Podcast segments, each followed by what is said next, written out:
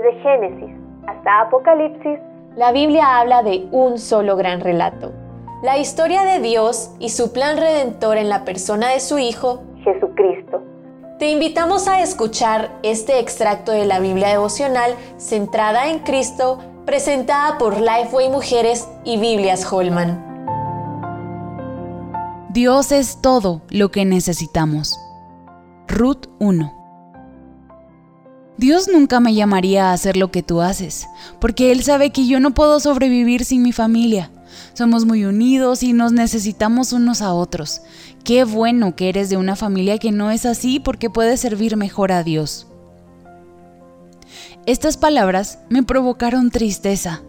Me las dijo una mujer joven, quizás porque soy esposa de un misionero que vive lejos de su familia, y en ese entonces con hijos pequeños.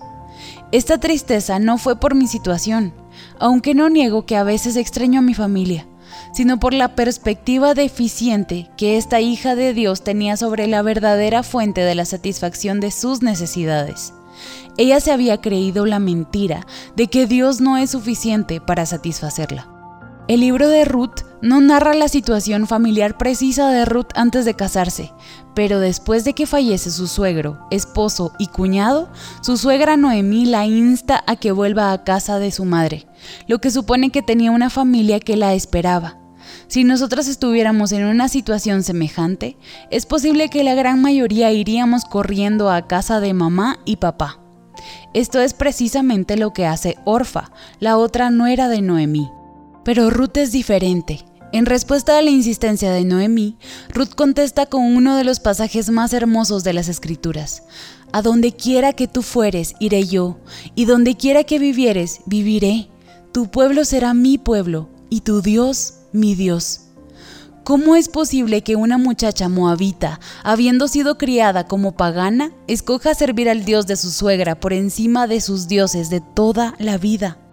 Malón y Kelión desobedecieron al Señor cuando se casaron con mujeres moabitas.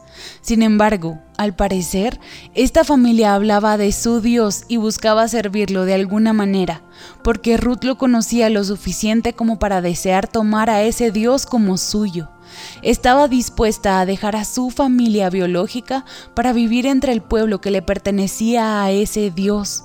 Al tomar esta decisión, Dios bendice a Ruth con un hijo, Obed por lo que llega a ser la bisabuela del rey David y formar parte del linaje del Mesías, el Cristo que salvaría a judíos y gentiles. Pero Ruth no sabía esto, Ruth solo sabía una verdad, y esa verdad la llevó a caminar en obediencia cuando todo se veía oscuro. Dios es todo lo que necesitamos. Cuando las circunstancias, las emociones, las amistades o incluso nuestro cuerpo nos dice lo contrario, recordemos esta verdad que arroja luz en la oscuridad. Para conocer más recursos relacionados a esta gran historia, visita www.centradaencristo.com.